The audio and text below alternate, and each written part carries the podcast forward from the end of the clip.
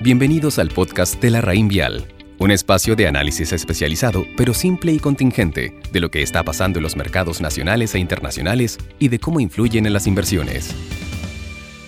Estimados, les habla Alejandro Guimpo, economista de la Vial Asset Management. Las últimas semanas han sido bastante acontecidas en política monetaria respecto a la postura y los diferentes momentos que están viviendo diferentes bancos centrales a lo largo del mundo. A principios de septiembre, el Banco Central de Chile publicaba el informe de política monetaria junto con una reunión que no dio mucha sorpresa en cuanto a la mantención de la TPM. La corrección de los rangos de crecimiento e inflación al alza, sumado a un pequeño seco sobre la posibilidad de alza de tasas casi al final del horizonte de política, era la novedad. Luego, a mediados de mes y coincidiendo con la publicación de las minutas del Banco Central de Chile, la Reserva Federal de Estados Unidos publicó su comunicado el 16 de septiembre, no alterando su nivel de tasas actual, pero sí mejorando sus expectativas de crecimiento, empleo e inflación, de acuerdo con las cifras informadas en junio y que se sustentan por una mayor recuperación de la actividad. Al mismo tiempo, el conocido dot plot indicó que los gobernadores de la Fed esperaban que la tasa se mantuviera en mínimos hasta pasado 2023, un hecho insólito en la historia. Si bien esto último favorecía la tendencia del dólar a la baja, vista la última semana,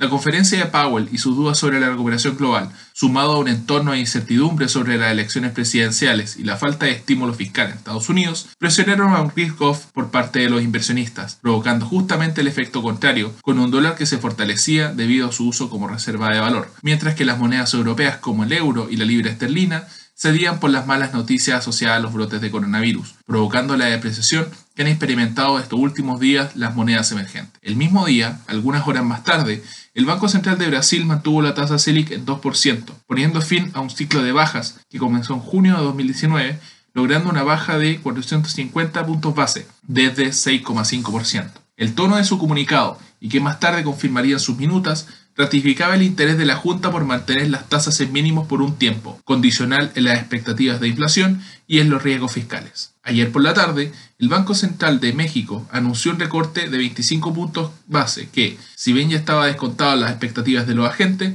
había algunas dudas, principalmente asociadas a las presiones inflacionarias y a la fuerte depreciación del peso mexicano en los últimos días. A pesar de que Bánjico dejó la puerta abierta a futuros recortes, hizo hincapié en su limitado espacio. Hoy por la tarde tendremos novedades del Banco de la República de Colombia, que posiblemente reduzca su tasa en 25 puntos base. De este modo, se pueden ilustrar los diferentes momentos que vive la política monetaria a nivel latinoamericano. Si bien Chile y Estados Unidos hace un tiempo llegaron a los mínimos, Brasil acaba de mantener mientras que México y Colombia posiblemente se estén acercando o hayan llegado a su límite de bajas. Sin embargo, un aspecto común es la mantención de tasas por un tiempo relativamente prolongado. Con ciertos matices, podría durar entre 1 a 2 años. Lo anterior no es más que clara evidencia del importante papel de los bancos centrales que, sin considerar los impulsos dados por la política monetaria no convencional, han ayudado a suavizar la crisis del coronavirus y su implicancia negativa en los mercados. Espero que estos comentarios le hayan servido para sus decisiones. Que tengan un muy buen fin de semana. Los esperamos en nuestro próximo capítulo del podcast La Raín Vial. Conoce larraínvialdigital.com, una plataforma de inversiones, servicios y herramientas en donde la experiencia de la Raín Vial es 100% online.